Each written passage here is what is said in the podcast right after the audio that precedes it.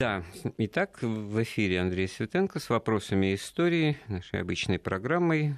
Нам можно звонить по телефону 232 15 59, код Москвы 495, и присылать свои вопросы и размышления на смс-портал 5533 э, со словом «Вести» в начале корреспонденции.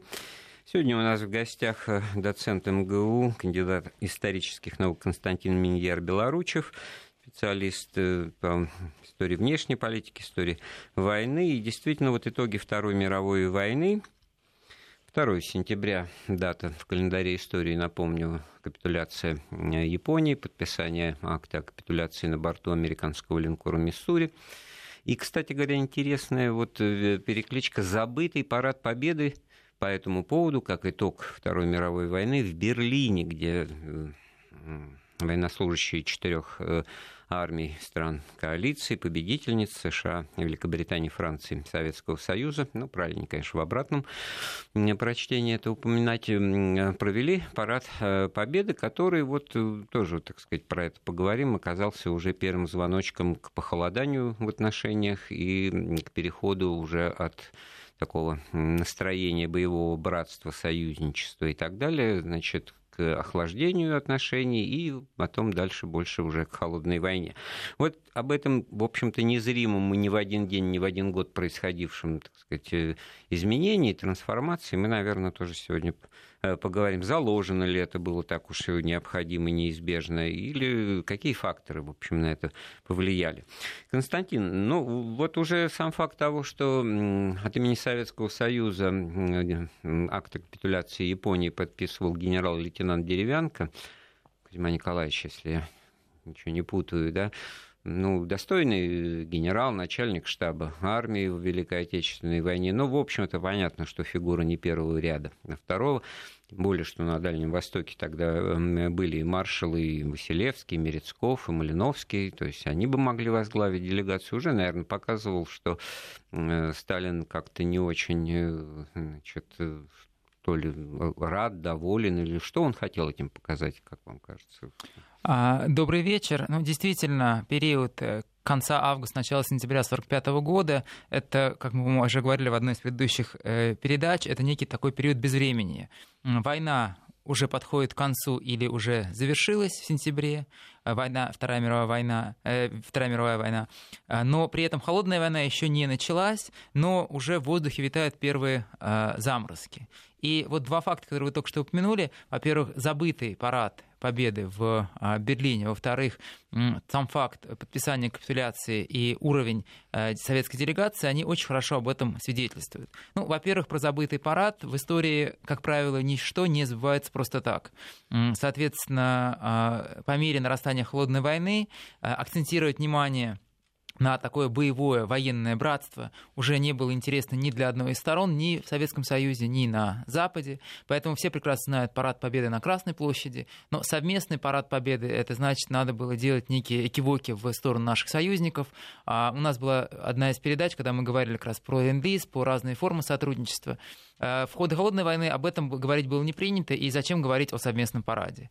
И то же самое э, в случае с капитуляцией Японии. Э, Советский Союз принимал участие в завершающем этапе этой войны, однако предварительные договоренности, которые предусматривали более активное участие Советского Союза в оккупации, собственно, японского принципа участия, да, когда Хоккайдо должен был быть нашей оккупационной зоной, к в августе уже от этого отходят. И э, здесь показывать какой-либо приоритет э, мы не Там желали. Очень, очень... В обратном случае, э, как раз э, тот же знаменитый спор о южной части Курильских островов, это есть обратная сторона вот этого похолодания. Там же ведь удивительное по тону и стилю письмо послания личное Сталина Труману 12, по-моему, если не ошибаюсь, августа 1945 года было, как раз по вопросу о Хоккайдо отдельным пунктом.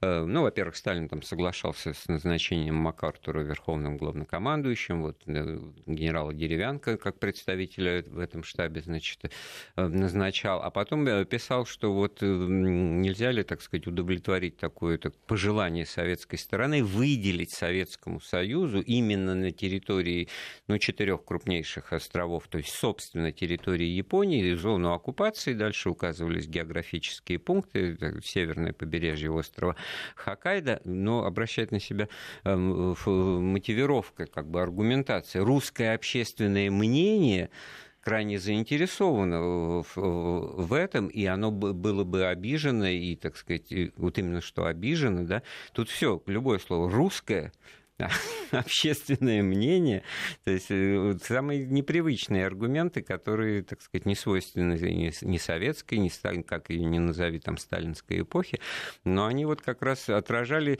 ну, на первый взгляд, э, тот факт, что Сталин все-таки все это писал на фоне вот известия об, об атомных бомбардировках э, Хиросимы и Нагасаки, да, как бы этот момент все-таки присутствовал. И тот факт, что это пожелание осталось без ответа и никаких, так сказать, напоминаний не последовало, оно уже говорит, что тогда вынуждены были соглашаться с этим новым фактором, возникшим, так сказать, обладанием Америкой нового оружия, которого у нас тогда еще не было.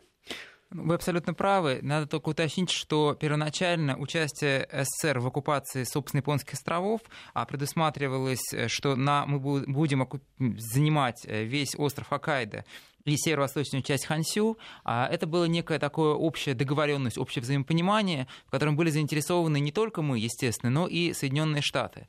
Для американцев по двум причинам. А, во-первых, а эта договоренность была достигнута до атомной бомбардировки, до того, как американцы смогли сами убедиться, что оружие работает. Во-первых, предусматривалось гораздо более активное участие СССР в войне с Японией, и, соответственно, за все надо платить. С другой стороны, а, я, по-моему, об этом как-то говорил, э, в Америке еще очень сильна была инерция межвоенного периода, и а, Рузвельт, который очень много сделал для борьбы с изоляционистами, то есть теми э, кругами, которые хотели уменьшить э, участие США во внешнем а, мире, и потом немного Труман, они боялись, что американцы будут вынуждены вернуть свои войска назад э, домой в достаточно скором периоде. И здесь стоял вопрос о том, что советские войска понадобятся для того, чтобы Японию контролировать.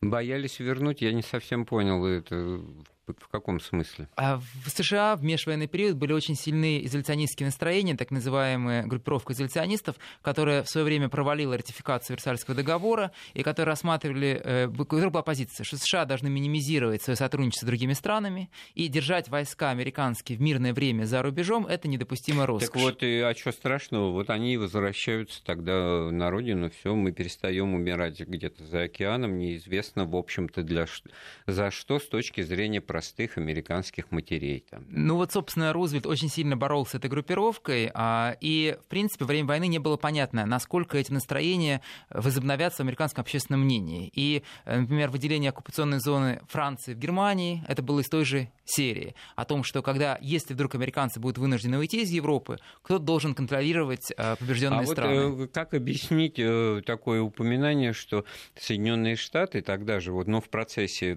формирования ну, принципов и основ э, новой международной организации, Организации Объединенных Наций, в которой, конечно, преференции и привилегии должны были э, принадлежать, им, обладателями их должны были стать э, страны коалиции, но было понятно, что, что это СССР, что это США, что это Великобритания, так вот, американцы выступали еще за то, чтобы и Китай таковым становился – ну, собственно, так и произошло, и с правом вето, и со статусом постоянного члена э, Совета Безопасности Организации Объединенных Наций. Я тут просто в скобочках уточню, что сейчас это привычно воспринимать, что это место занимает Китайская Народная Республика, тогда это место занимала Китайская Республика Чан Кайши, то есть правительство Гаминдана, то есть все то, что, кстати говоря, существует и по сей день на острове Тайвань, то есть второй Китай, да, о котором вслух э, говорить даже, как бы, так сказать, и, и не очень-то получается многого. То есть там где-то в конце 50-х годов это было принято решение, что это место значит, переходит правительству вот, пекинскому, коммунистическому, то есть Мао Цзэдуну. Но в любом случае место было зарезервировано, и адвокатами этого выступали американцы. Для чего? Зачем они? А, подобные договоренности были достигнуты в ходе двух встреч в Каире с Чанкайш... между Рузвельтом, Черчиллем и Чанкайши. Собственно, по дорогу на Ялтинскую конференцию они встречались с Чанкайши в Каире. Как раз встречи были заведены, потому что а, Советский Союз не участвовал в войне с Японией, поэтому вместе водить Чанкайши и Сталина считалось ну, моветоном. Э, логика была очень простая. На тот момент не да, участвовал. Это, э, соответственно, э, Итак, логика была очень простая. Китай, гоминдановский Китай, постоянно терпел поражение в войне с Японией, но самое главное, он продолжал воевать, связывая большие группировки японских войск. И американцы готовы были пообещать и выполнить все, что угодно для того, чтобы Китай продолжал воевать, оттягивая эти силы. Соответственно, договоренность была выполнена. Китай постоянно воевал, большие группировки японских сил были на а, материке, и что препятствовало усилению островов, которые штурмовали американцы. То есть у них приоритет один – облегчение собственного усилия ценой жизни а, союзников. Я напоминаю, после окончания нас войны... в гостях историк Константин Миньер Белоруч очень интересную дело, потому что это для нас совершенно неизвестная война. Я вот просто, так сказать, изучаю форумные комментарии на тему войны в разных, так сказать, источниках, я вот э, постоянно наталкиваюсь на недоумение по поводу того, какой, мог, какой Китай тогда и как это он там с Японией э, воевал э, воевал. С Китаем вообще было очень интересно, потому что э, реально существовало четыре, в, в ходе Второй мировой войны на территории Китая существовало четыре основных блока властей. Во-первых, это официальное правительство Гоминдановское, э, во главе Чан Кайши оно там да. фигури... оно циркулировало по Китаю, потому что японцы же наступали, да, угу. то есть они отошли. Угу. Второе это э, КПК во главе с Китайской коммунистической партией Китая во главе с Мао Цзэдуном, и они постоянно друг с другом сражались. Но гражданская война, это как бы мы более-менее знаем. Она продолжалась сказать. в ходе Второй мировой войны, они накладывались друг на друга. Mm-hmm. То есть это, это, То есть это внутренне одновременно с этим шла да. гражданская Обе война Обе страны горячая. воевали с японцами и воевали друг с другом. Mm-hmm. А параллельно на оккупированных Японией территориях, а зона оккупации постоянно увеличивалась, было создано марионеточное правительство во главе с прояпонским китайцем. И, наконец, была четвертая власть, это японские оккупационные власти, которые не считались своими же ставленниками про японского китайца по имени будем называть Пуи, император, да? Нет, Пуи, Нет? император Пуи был Манчжоуго. Манчжоуго, это последний император э, из цинской династии, его э, японцы посадили в Маньчжурии. А что касается войны между коммунистами и Гоминтановском, могу привести такую небольшую цитату из Мао Цзэдуна, которого как-то спросили, кто опаснее из врагов, японцы или э, Чинкайши, на что Мао Цзэдун ответил следующим образом. Японцы – враг внешний, они пришли, и они уйдут. А Гоминтан – враг внутренний, он всегда будет с нами. Поэтому, конечно, говорил Мао Цзэдун, опаснее враг – это Чинкайши. Я напоминаю, это программа «Вопросы истории» в прямом эфире. Мы принимаем звонки по телефону 232 15 59, код Москвы 495, и э, читаем ваши смс-сообщения, присланные на смс-портал 5533 со словом «Вести» в начале сообщения. У нас в гостях историк э, Константин Миньяр Белоручев. Мы говорим об итогах Второй мировой э, войны. Ну и вот абсолютно, так сказать, необходимо было попутно, так сказать, обозначить вот такой вот фронт, ну, на первый взгляд, неожиданный, который имел место на протяжении всей Второй мировой войны, а, строго говоря, даже еще до ее официального начала, потому что агрессия Японии против Китая началась в 1937 году. Да?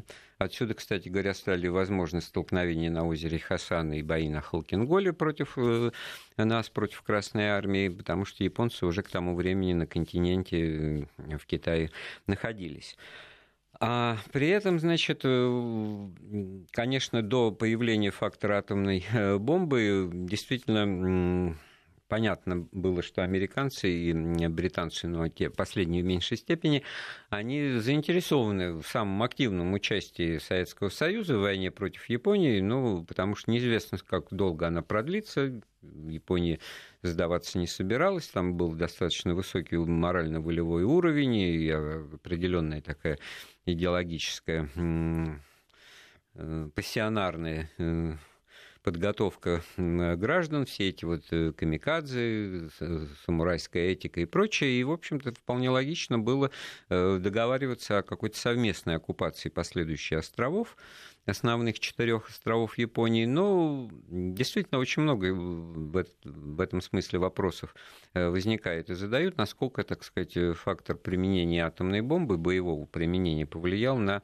капитуляцию Японии. Надо думать, что, в общем-то, в самой э, значительной степени повлиял. Ну, здесь вопрос такой из серии гипотетической, потому что а, мы уже не можем провести эксперименты и проверить, а, что произошло бы, если бы этого фактора не было бы. Но действительно два фактора, которые сыграли в одно и то же время, это объявление Советским Союзом войны Японии и а, боевое применение двух атомных э, бомб над японскими городами, за чем следовала а, капитуляция Японии. И мы здесь никогда не выясним, это вопрос такой дискуссионный. Э, западные историки, прежде всего американские, доказывают, что основной фактор это, конечно, атомная бомба. Наша традиция исходит из вступления СССР в войну. Но мне кажется интереснее посмотреть с другой стороны, что использование атомной бомбы коренным образом поменяло психологию американцев и позицию американцев в отношениях с нами. То есть до бомбардировок американцы были в нас заинтересованы банально для того, чтобы а, победить Японию.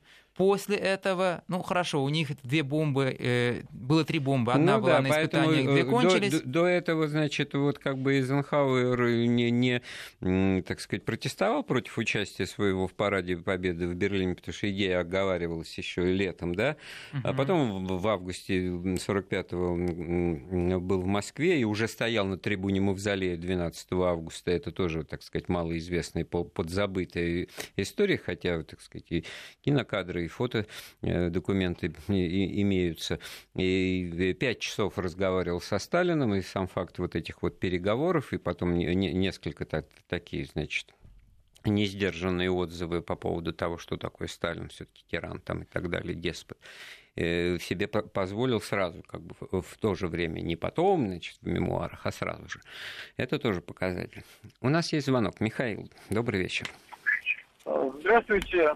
А, я понимаю, что вы историки, и э, сослагательного наклонения для вас неприемлемо, но представьте себе, что Иосиф Виссарионович Сталин по окончании Второй мировой войны и вот на Ялтинской конференции, допустим, выступил бы с такой мыслью, что все страны Восточной Европы, включая Германию, Польша, Чехословакия, Венгрия, Болгария, Румыния, им бы присваивался внеблоковый статус и нейтральный статус. То есть страны как Австрия и Финляндия. То есть они нейтральные и внеблоковые.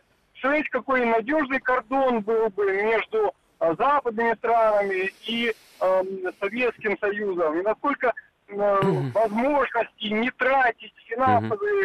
Михаил, спасибо. Сейчас мы ответим, да, интересно. Ну, тут с самого начала, Михаил, надо сказать то, что вы вот говорите как бы в реалиях сегодняшнего дня, в реалиях потом сложившихся и существовавших на протяжении почти полувека, а в 1945 году таких вот блоков-то еще как таковых не существовало.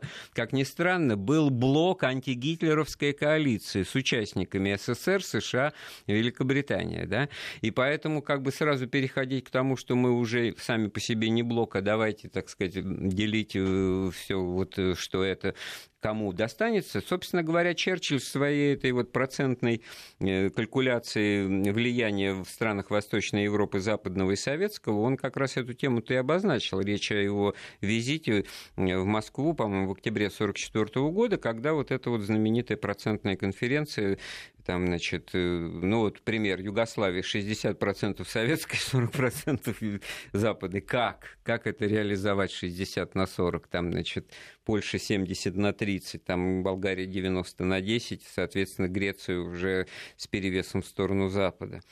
Э, добавите, Константин, к этому? Да, конечно. Во-первых, хотел бы сказать, что для историков слагательное наклонение не существует по одной простой причине. Мы не можем доказать э, жизненность той или иной версии. То есть это идет уже э, в пользу таких фантазий, рассуждений, художественной литературы. То есть можно пофантазировать, придумать какую-либо альтернативную реальность, но можно придумать не одну, а две, три, пять, десять. И в зависимости от добросовестности и таланта придумавшего выжившего человека, они будут Нет? или не будут производить э, какое-то впечатление. Это во-первых. Во-вторых, что касается вот этой внеблоковости, с такой идеей мог э, выступить не Иосиф Виссарионович Сталин, а президент США Франклин Делано Рузвельт. И в действительности можно говорить, что он выступал с такими предложениями как раз в ответ на вот этот торг а, Сталина и а, Черчилля. Черчилля в Москве по поводу процентного соотношения Восточной Европы, Рузвельт и назначил Ялтинскую конференцию, в которой изначально не была запланирована. Фактически прилетел полубольной через полсвета и вскоре после возвращения скончался. Ровно для того, чтобы не допустить вот этого раздела, старого традиционного раздела Европы на сферы влияния. Другое дело, что уже преемники Рузвельта совсем не были заинтересованы в таком вот выравнивании, и действительно вот это разделение на два блока, оно произошло гораздо позднее, оно было шаг за шагом, и оно не было э, задумано. Другое дело, что Австрия и Финляндия — это примеры того, как реально могло бы сложиться, если бы была добрая воля всех сторон. Да, потому что на момент 1945 года, конечно, что Венгрия, что Финляндия, союзники Германии во Второй мировой войне, так сказать, отношения, восприятие, социально-экономическая там база, строй, это все совпадало и одинаково было, а потом смотрите, как разошлись, так сказать, э, исторические пути. Финляндия стала символом, с одной стороны, капитали, капиталистического, так сказать, благоденствия для своих э, граждан, при этом тихое и мирное, это не злобивый, не, не, не член никаких военных союзов, то же самое и Австрия, а, а Венгрия, Чехословакия, Польша, значит, став такими, так сказать, представителями э, Восточного или Советского блока и Варшавского договора, и СЭФ и прочее, значит, э, ну, символизировали собой вот эти успехи, вот именно, как бы, так сказать, строительства социализма, а потом к 90-м годам выяснилось, что так пар вышел в гудок, и, в общем-то, как бы не очень-то они всего этого с точки зрения желаний самих граждан собираются делать. Э, то есть я к тому, что учет, учет мнений самого, так сказать, населения, политических сил и, так сказать, настроя массы, он тоже должен быть э, учтен, чего тогда, в общем-то, далеко не всегда мы имели. Вот интересный вопрос из Москвы, кстати, пришел, я читаю по СМС-сообщениям. А как удалось добиться права голоса в ООН для Украинской и Белорусской ССР?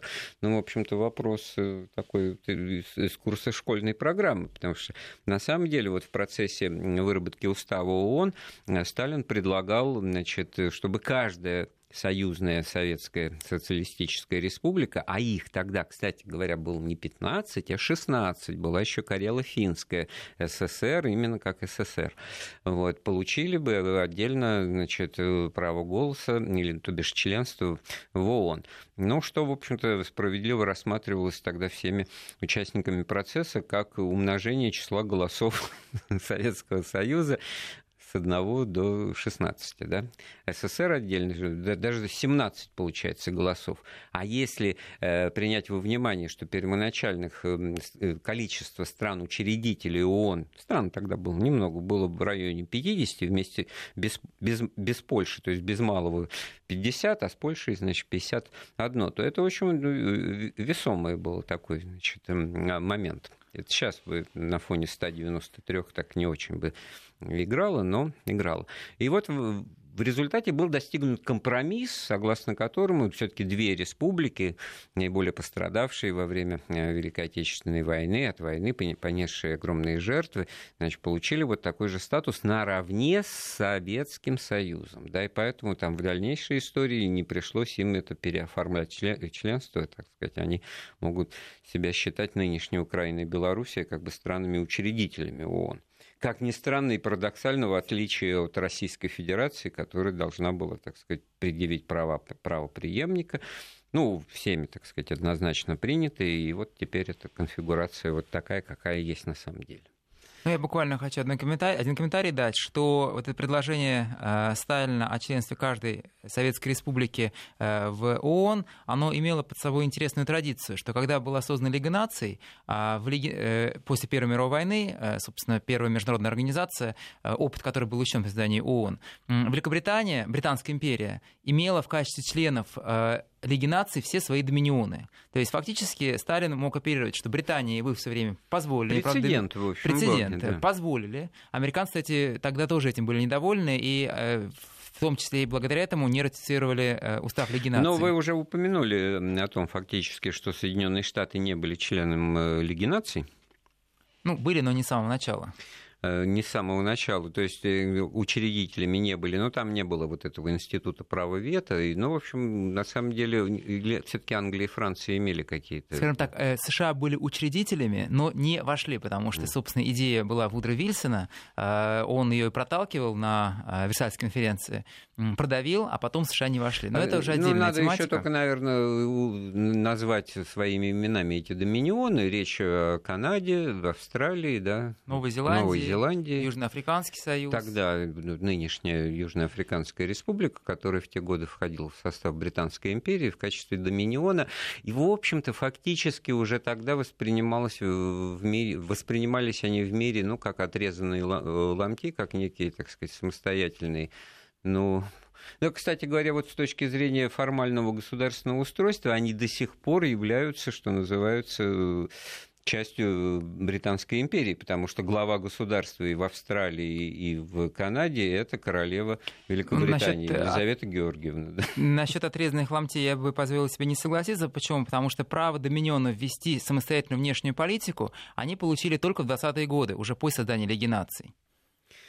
Ну, э, после создания Лиги наций речь идет о... Э, ну да, правильно. То есть вначале что... фактически Великобритания голоса контролировала.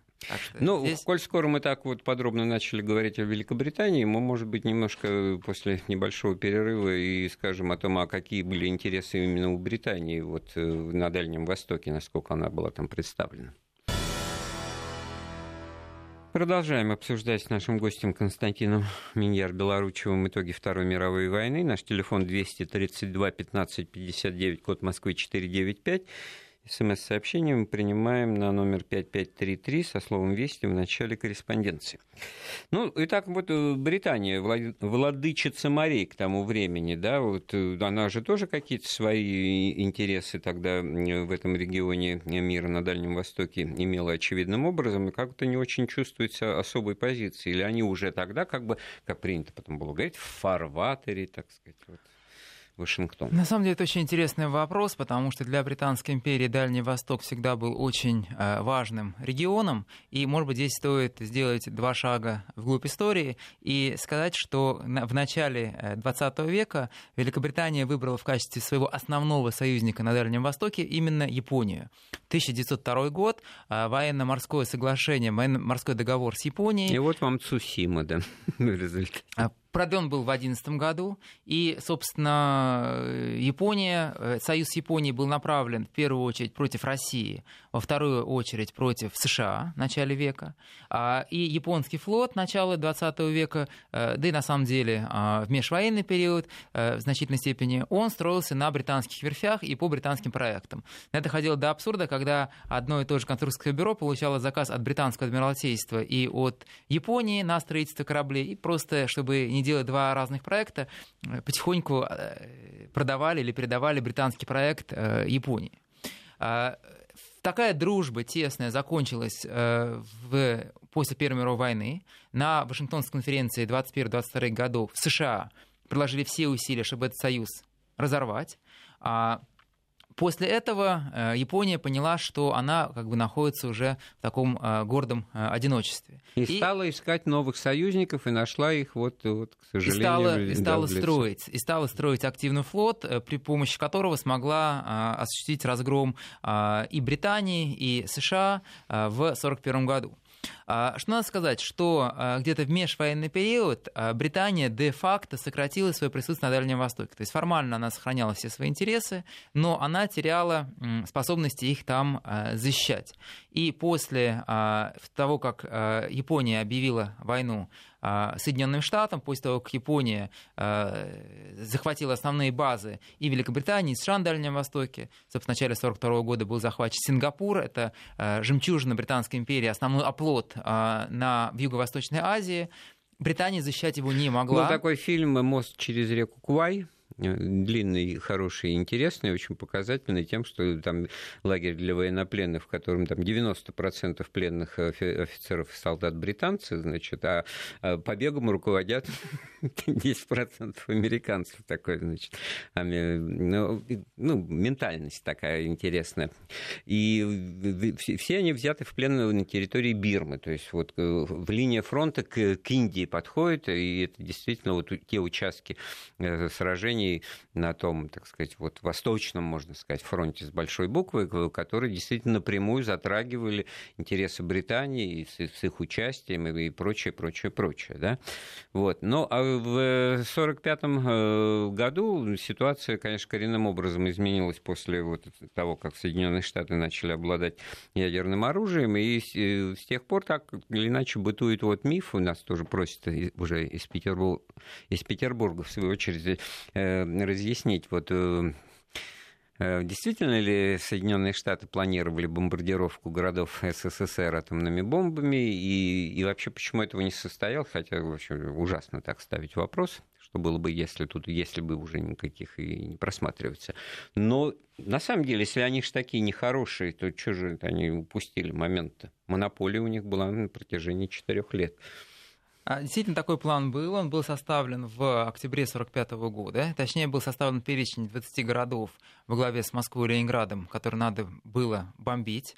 А другое дело, почему он не был реализован, потому что далеко не все военные планы реализуются. В принципе, для а, генерального штаба вполне логично составлять планы, которые, а если ну, давайте, Константин, война... все-таки вот, вот именно в таком контексте это скажем, потому что генштаб и его работа это разработка во... планов военных операций, которые, в общем-то, должны учитывать любой, так сказать, вариант развития событий, и наличие такого плана не значит, так сказать, его необходимую неизбежную реализацию реализацию, это просто вот в случае чего на, стол выложить начальству, представить, не зря работаем, не зря сидим в своих кабинетах. Вот. А на самом-то деле, конечно, достаточно было вот того превосходства в воздухе, в отсутствие тогда у нас э, ракет, э, зонды на высоте 20 километров с фотоаппаратурой летали, летали, значит, снимали территорию Советского Союза. Да. Потом в течение 50-х годов эти высотные самолеты-разведчики У-2 тоже летали, летали э, стартуя в Иране, летя в сторону через э, Казахстан, значит, и среднеазиатские степи к Уралу, там поворачивали на север э, резко налево и уходили в Норвегию, да. Вот, и только в 60-м, да, по-моему, году это вот это У-2 с майором Пауэрсом был сбит, и это был, так сказать, стало вехой тоже, показателем того, что вот гонка ли вооружений, так или иначе, но военно-ракетная мощь Советского Союза такова, что мы уже, так сказать, таких вещей над собой, так сказать, э, производить не позволим.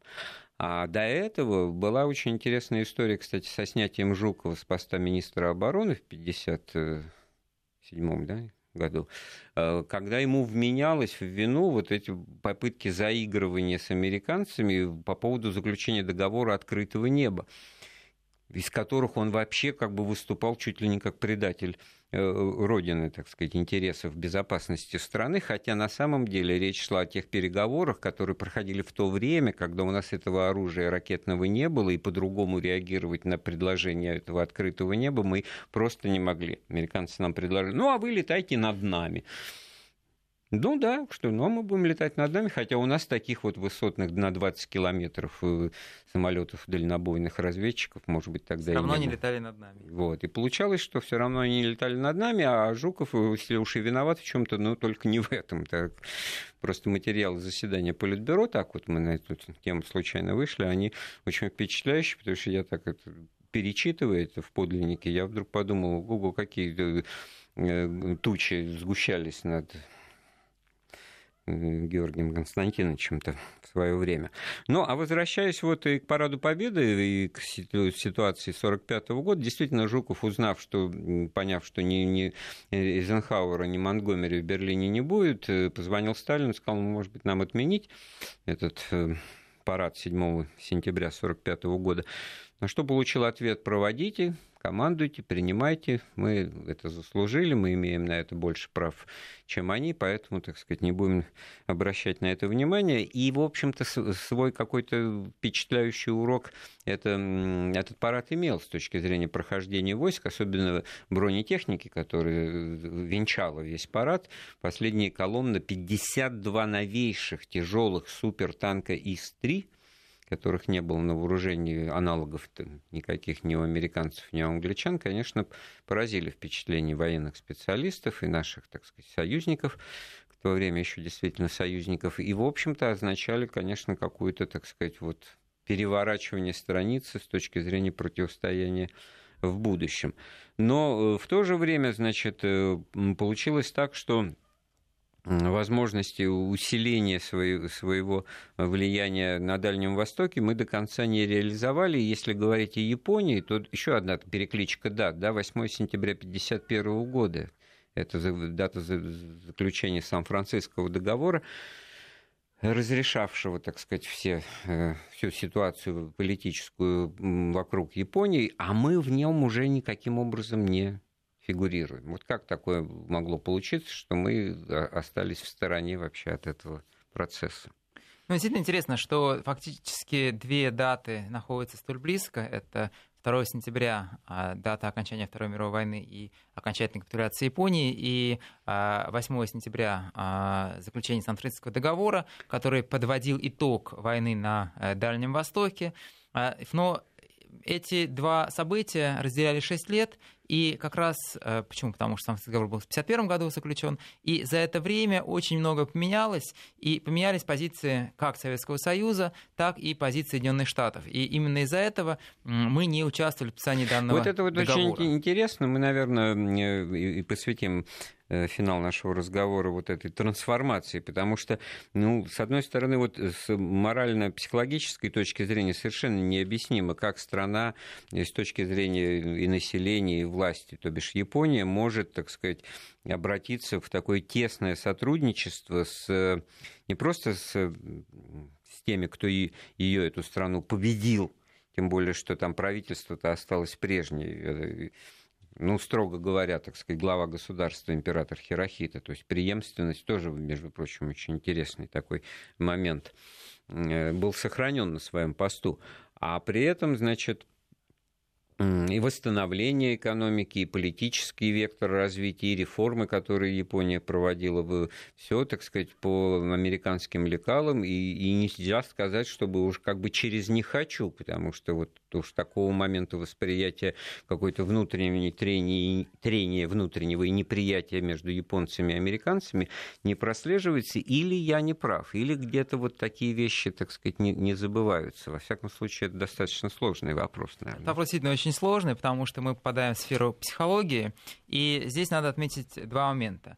А, с одной стороны, для Японии, в принципе, понятие капитуляции, для вот э, самурайской логики, оно было непонятным, неприемлемым. Именно э, такая безоговорочная сдача стала шоком для многих японцев, но прежде всего кого? Это военная элита. Поэтому не случайно, вслед за приказом капитуляции, многие лидеры, многие военные и, верхов, и высшие, и средние звена совершили ритуальное самоубийство. Продолжим через несколько минут этот разговор. Ну, продолжаем вместе с историком Константином Миньером Белоручевым обсуждать итоги Второй мировой войны и последующее развитие э, событий, ситуацию, особенно ну, вот применительно к тому, какую эволюцию проделала Япония. Э, во многом, хочется сказать, в отличие от Германии, да, послевоенной, хотя с точки зрения итогов и результатов и германское чудо экономическое, и японское экономическое чудо, вот, пожалуйста, пример на лицо возрождение экономики, экономика и как бы, так сказать, возвращение этих государств в элиту развитых государств именно как с точки зрения экономики, да, но в политических правах пораженных, потому что в ту же ООН они были приняты только в начале 70-х годов, да, и, собственно говоря, вот по-другому-то и быть не могло, да. Поэтому с точки зрения как бы, экономического потенциала они тоже вполне могли быть себе ядерными, но сейчас о ядерном статусе Японии и Германии речи нет. С них взята, что называется, подписка да? о том, что они такого оружия производить не, будут. Ну, учитывая, что у Японии есть действующие атомные э, электростанции, то необходимо наличие ядерного атомного оружия это фактор ну, достаточно короткого времени в случае, если им будет Ну да, если нужно. там уж не будем говорить, какие именно там на коленках то, то ли сделали, то ли делают, то ли собираются делать, и это вполне реальная угроза, мирового сообщества на это реагирует, то имею в виду такие серьезные, солидные страны с таким научно-техническим потенциалом, как Германия и Япония, то велосипед изобретен, и, в общем-то, понятно, что могли бы, да, но их нет среди... Даже не просто изобретен, то есть у них все есть, э, соответственно, пере... перековать мирный атом в военный атом, это, это дело вот тоже для очень, размышления людям, интересующимся политикой Очень короткий истории, момент, да, но зачем им? Зачем да, им Это вот будоражить? показатель солидности. Да? У нас есть звонок. Константин, добрый вечер. Добрый вечер. Константин, ваш постоянный слушатель. Э, значит, что касается Японии, ну, по моему скромному мнению, она до сих пор является оккупированной страной. Но очень трудно как-то рыпаться, когда на твоей территории есть иностранные военные базы, когда твой золотой запас находится в Нордфолке, когда твои СМИ принадлежат, э, ну, по большому счету, заокеанским э, медиахолдингам. Mm-hmm. И когда зарубежные спецслужбы ведут на твоей территории как хотят. Это касается Японии, это касается Германии. Ну, может, я не прав, и уважаемый эксперт. Хорошо, это, спасибо да, за, за такое это, нет, изложение. Это реплика, да. это реплика а угу. вот вопрос у меня такой, более глобальный. Вот смотрите, как получается интересно. Ну хорошо, вот, вот континентальная Европа с Францией воевали, с Германией воевали. Но в принципе, вот у нас всегда были хорошие отношения. То есть это там не капитализм и социализм, там, не разница, это нам никогда не мешало активно сотрудничать. Но вот с англосаксами мы как кошка с собакой. То есть вот постоянно у нас грязня. Даже когда вот мы были союзниками, вот э, им спину доверять нельзя ну. Константин, вот да, это... тонкую материю развиваете, ну хорошо, попытаемся ну, подхватить вот с точки зрения, ну, получается, вы фр- фр- франкофон такой, значит, или германофил, получается, а англоман, а я вот англоман, как это не страшно произнести вслух. И в этом смысле, ну, конечно, Крымская война, где ну, были столкновения, а вот э, против Соединенных Штатов на государственном уровне вооруженных конфликтов у Российской империи, там, Советского Союза и так далее не было. Как ни странно, парадоксальным образом. А с Германией, господи, да боже мой, сколько воевали, ну, уважение, сочувствие именно потому, что воевали, да. Ну, как в этой шутке на стариков, эстрадников, значит, там бабушка одна встречает немецких туристов, и вот молочка попейте, а как же не напоить-то, это немцы, мы же с вами воевали. вот, вот вплоть до этого. Ну, я хотел бы вначале немножко ответить на реплику уважаемого э, слушателя. На самом деле японцы очень хорошо использовали те можно сказать, невыносимые условия, которые им навязали.